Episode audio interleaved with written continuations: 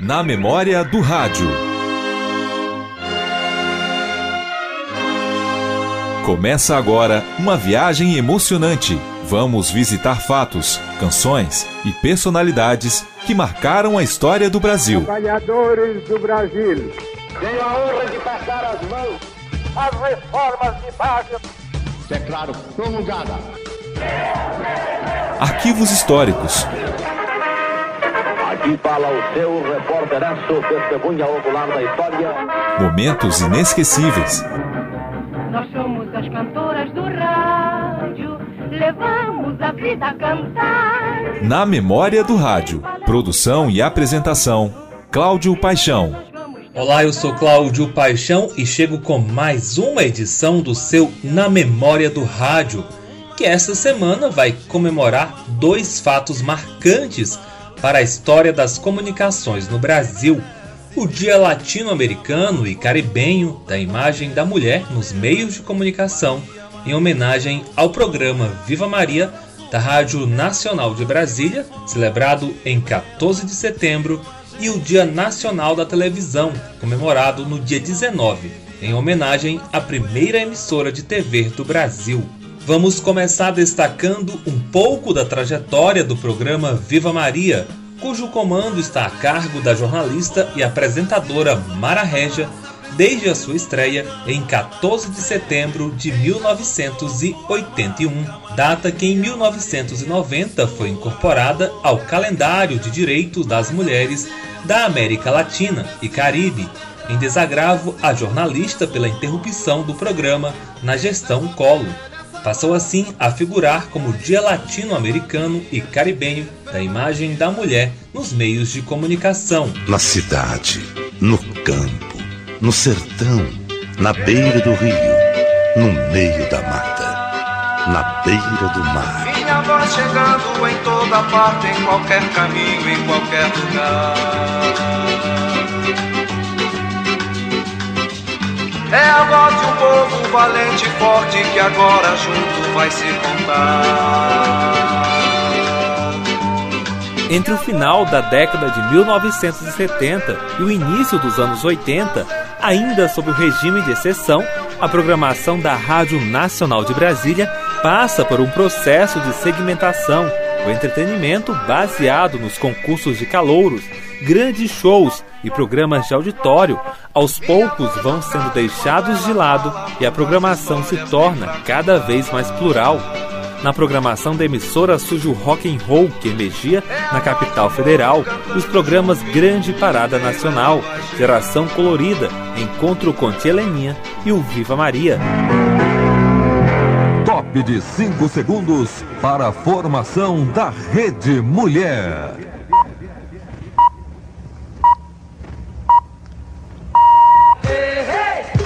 No ar, Viva Maria! Vivendo da estranha mania de ter fé na vida e na luta.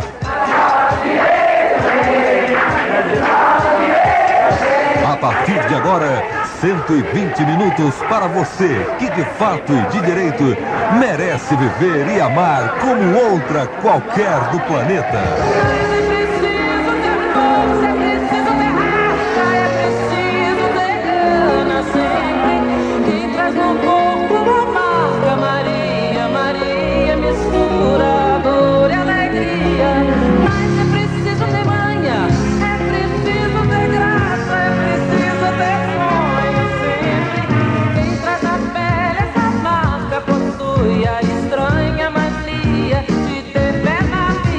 Programa Viva Maria estreou na Rádio Nacional de Brasília em 14 de setembro de 1981, com a apresentação de Mara Régia e Luiz Adriano.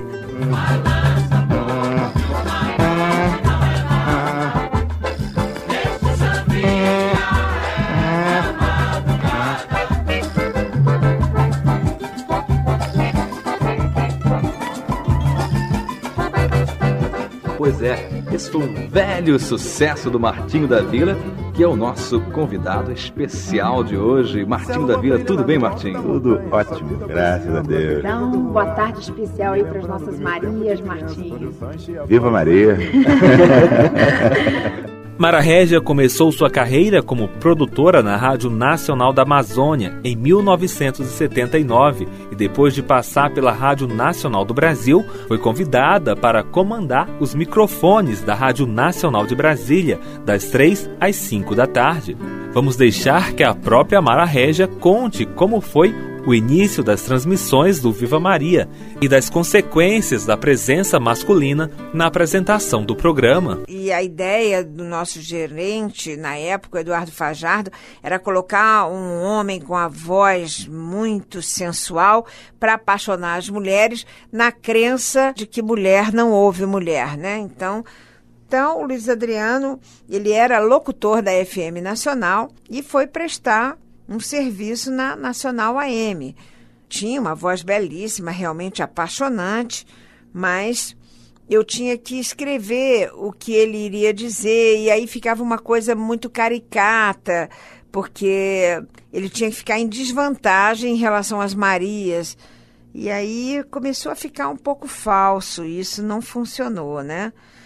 A tese do Eduardo Fajardo de que mulher não houve mulher depois foi devidamente derrubada. Então, o gerente, numa tentativa de adequação, já que nós estávamos com o programa na AM, resolveu tirar o Luiz Adriano para colocar o Vladimir Carvalho, que ele era um cara mais popular, sabe assim, tinha uma comunicação mais AM, né? Na, numa época em que AM e FM eram frequências bem diferenciadas. Mara também conta como nasceu a inspiração do nome Viva Maria. Viva Maria nasceu justamente sob a inspiração da música de Fernando Brant e Milton Nascimento. Nem podia ser diferente, porque no ano que nós criamos o Viva Maria, o Grupo Corpo de Minas Gerais estava se apresentando em Brasília, no Teatro Nacional, com a dança Maria Maria. E eu tinha ido a esse espetáculo, fiquei extremamente impressionada. E na hora do toró de parpite, como diz o mineiro, né, sobre o que nome teria esse programa voltado para as questões da mulher, então, lá para as tantas, naquele insight assim, ah, Maria Maria, tem que ser a música do Milton Nascimento, né? Tem. Ah, então, Viva Maria! E foi muito legal, porque esse nome tem força e a prova disso é que estamos aí há mais de 30 anos no ar, né? Viva Maria é um nome que empolga, é para cima, né? Viva Maria nasce ao som da música do Milton Nascimento na voz dele, né? Maria, Maria, tá. E aí, Logo depois, quando da morte de Elis Regina, naquela tarde, a homenagem que eu fiz a ela foi mudar a vinheta do Viva Maria, tirá-la da voz do seu compadre Bituca, né, como ela gostava de falar, para a voz da Elis, né? E desde então a vinheta de abertura do programa segue na voz dessa mulher que emprestou sua garganta para parir aí o melhor da nossa MPB. Maria, Maria, é um dom, uma certa magia, uma força que nos alerta. Uma mulher que merece viver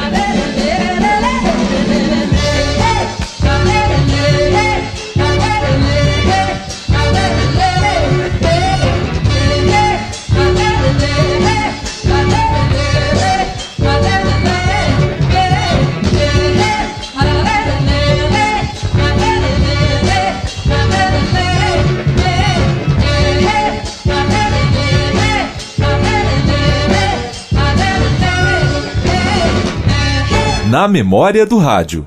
No início, o perfil da atração era mais a menos, mas não demorou muito para que Mara ficasse só no comando dos microfones e começasse a imprimir seu estilo ao falar para o público do campo e da cidade, levando noções de emancipação e sensibilização para a causa feminina. O programa tinha um impacto direto na vida das mulheres, como podemos comprovar em uma entrevista concedida em março de 1987 por Maria Almeida a Delgrácia Pinto, na época estreante na profissão de repórter. A ouvinte de Mara Régia conta que sentia vergonha do seu nome antes de ouvir o programa. Maria Almeida do Gama. Maria Almeida, o que você sente em ser mulher? Ai, eu sinto uma alegria enorme porque eu adoro ser mulher. Você escuta o Viva Maria? Oi? Escuta o Viva Maria? Todos os dias da minha vida, há seis anos. O que, que mudou então depois de escutar o Viva Maria há seis anos?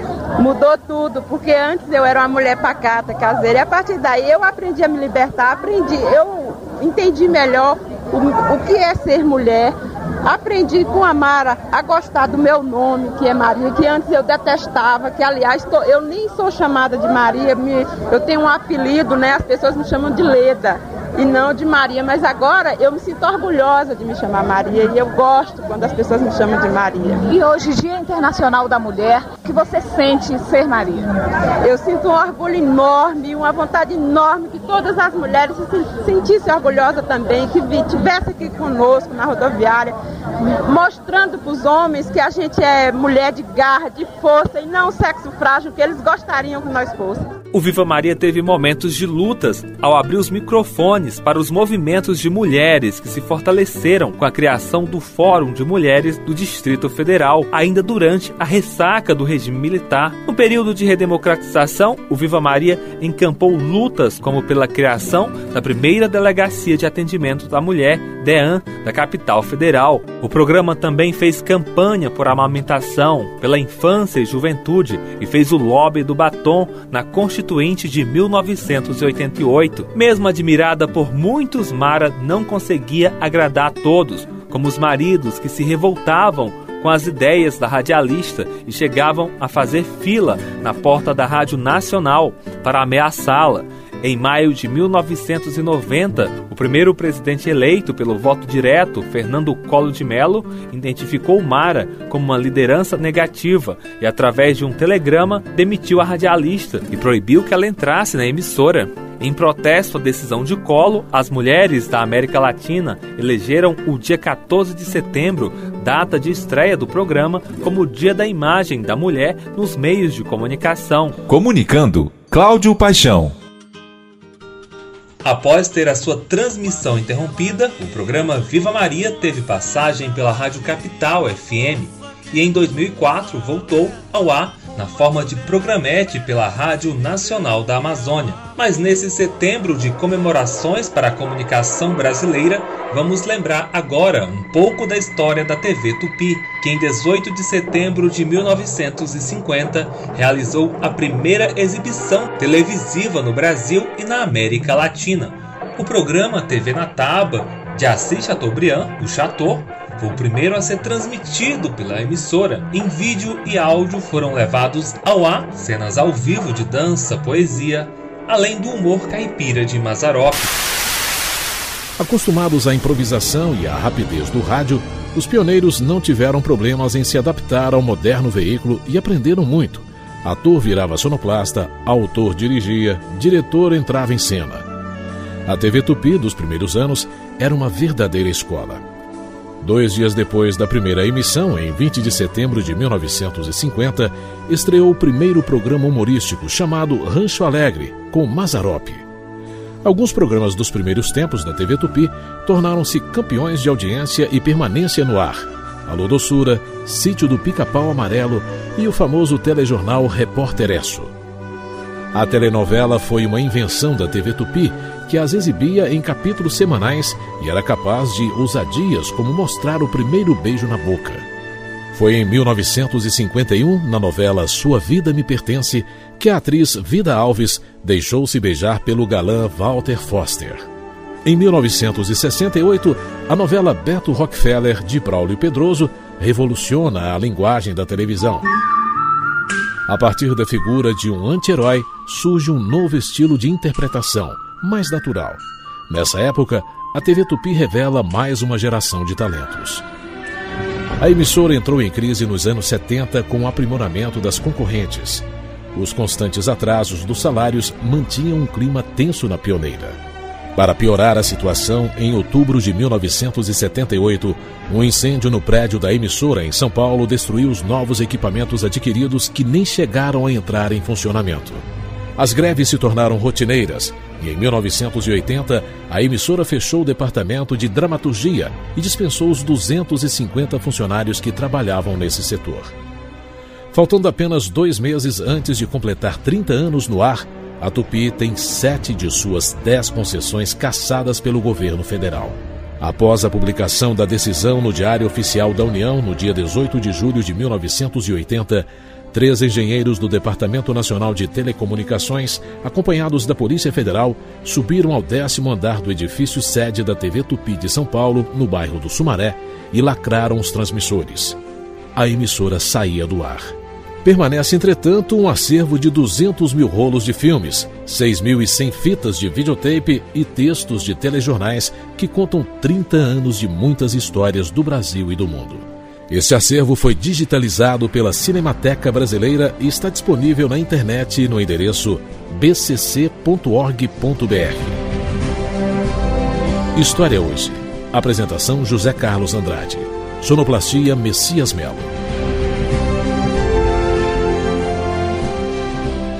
dia 18 de julho de 1980, a TV Tupi teve seus transmissores desligados, devido à falência financeira.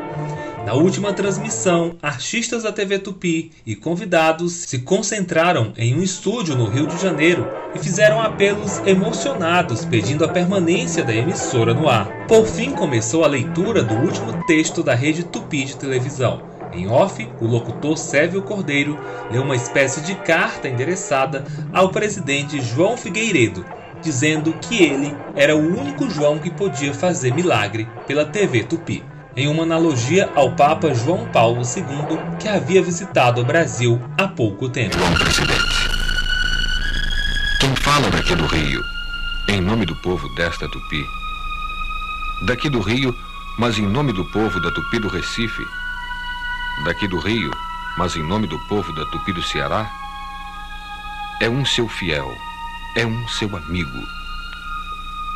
Queremos, João de Deus, João de Brasília, que vocês nos escutem, enquanto nós relembramos vocês dois na maior reunião que esta nossa terra já fez. Nós estamos doentes, João. Muito doentes na iminência de uma morte sem recurso, erguemos uma prece a você, João de Deus, e um apelo a você, João Presidente.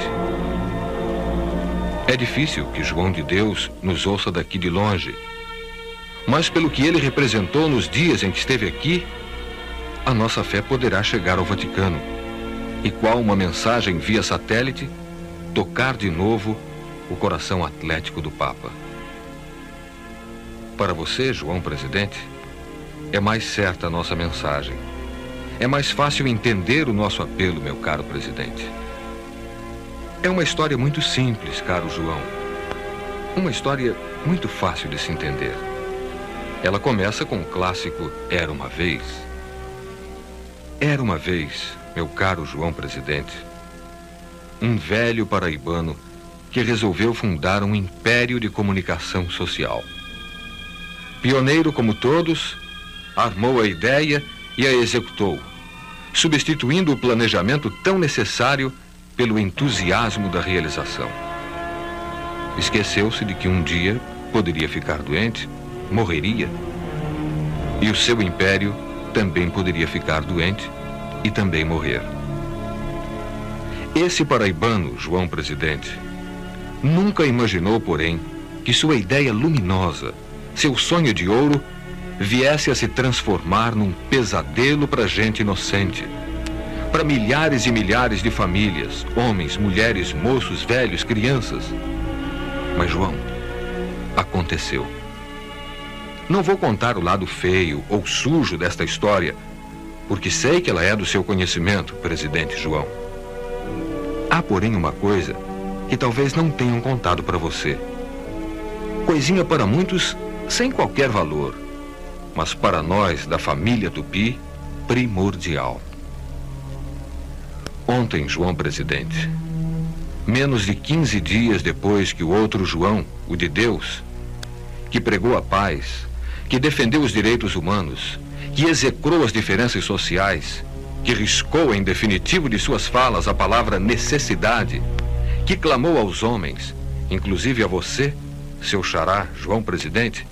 Pois bem, menos de 15 dias da visita do Papa, milhares de brasileiros estão desorientados, olhos cheios de lágrimas, cabeças rodando, falando palavras sem nexo, com vergonha de voltarem para casa e terem que dizer aos filhos: Estou desempregado. Pois bem, João Presidente. Ontem foi feito o decreto que você hoje assinou, caçando as emissoras da rede Tupi. Por que, João Presidente? Por que foi feito isto contra esses seus amigos? Gente que nunca fez mal a ninguém gente cujo crime é hediondo e por isso recebendo tamanho castigo tem a mania de querer trabalhar, meu caro presidente. Por que, João Presidente, nós vamos pagar pelos desmandos de outros? Que será de todos nós sem emprego, vagando pelas ruas, estendendo a mão à caridade pública? Gente de mais de 30 anos de trabalho, gente sofrida, que gastou toda uma vida aqui dentro e que, como prêmio pelo seu amor, pela sua dedicação, ganha na velhice a medalha de ouro do desemprego, meu bom presidente. Porque nós, filhos de uma família doente, mas que lutamos pela sua sobrevivência, também somos condenados à morte porque os nossos pais fizeram mal. Como se pode estender aos filhos os desmandos dos pais, se aqueles sempre suportaram as vicissitudes trabalhando, suplantando a fome e a miséria, com as provas mais irretorquíveis de dedicação e apreço? Como, meu presidente? O que vamos dizer às nossas mulheres? Com que cara vamos chegar em casa e dizer aos nossos meninos: hoje não vamos comer, porque os patrões não cumpriram sua parte com o governo e o governo fechou a nossa emissora? E o que vamos dizer a esses meninos se eles nos perguntarem, meu bom presidente? Mas, papai, se o senhor sabia que a casa não prestava, por que não a deixou antes que atingisse a tal ponto? E o que diremos, meu bom presidente? Vamos nos dirigir ao senhor agora, solenemente, como se lêssemos uma petição, senhor presidente.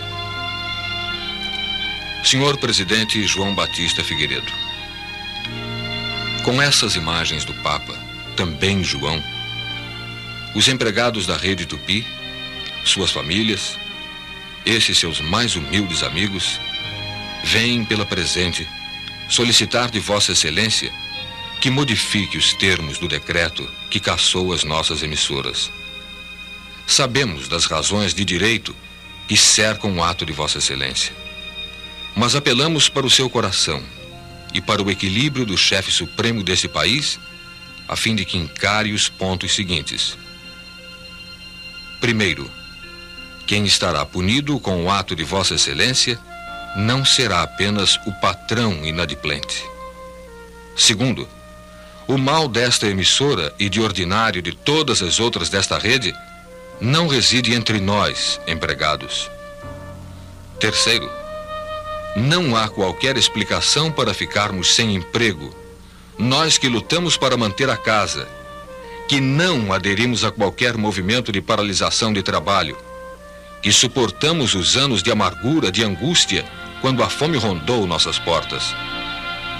Quarto, não podemos ficar sem trabalhar, senhor presidente, porque estaríamos engrossando a uma grande massa de desempregados e de ociosos, começando uma onda de comoção nacional, multiplicando a legião dos inquietos e dos insatisfeitos, e por necessidade, por fome, descambando em muitos casos para as veredas tortuosas do mal, a fim de suprir a família carente de tudo.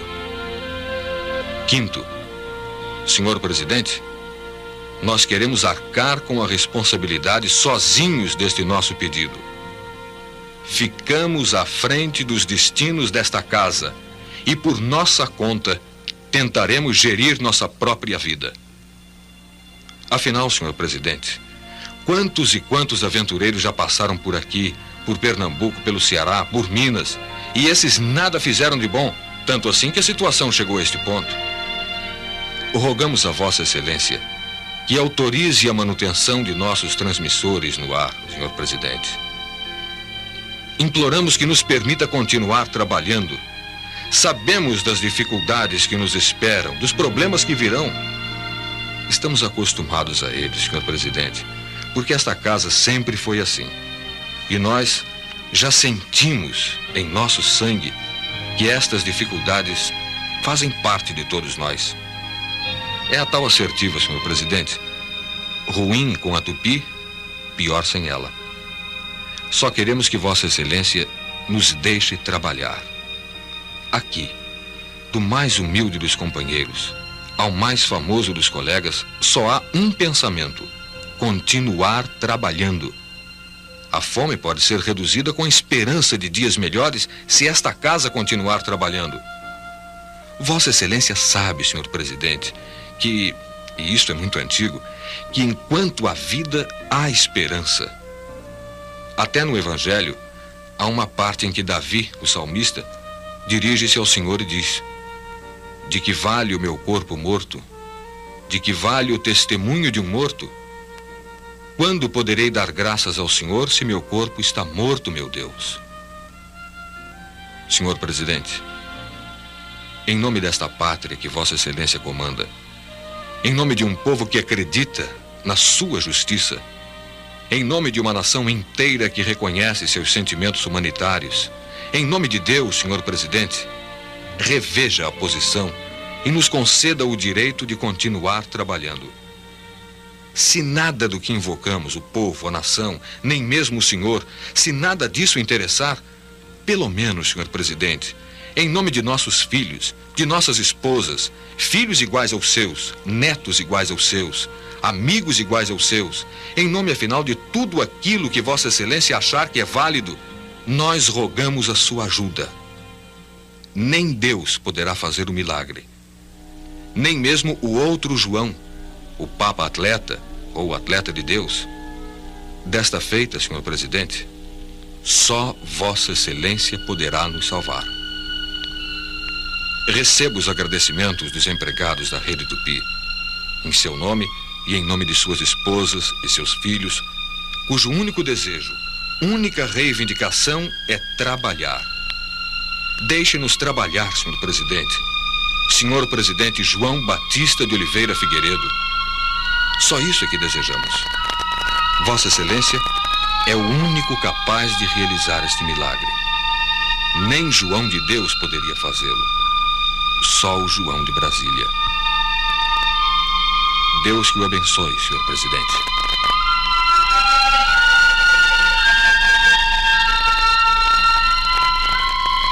Esse foi o seu Na Memória do Rádio. Obrigado pela sua audiência e até o nosso próximo encontro. Você ouviu Na Memória do Rádio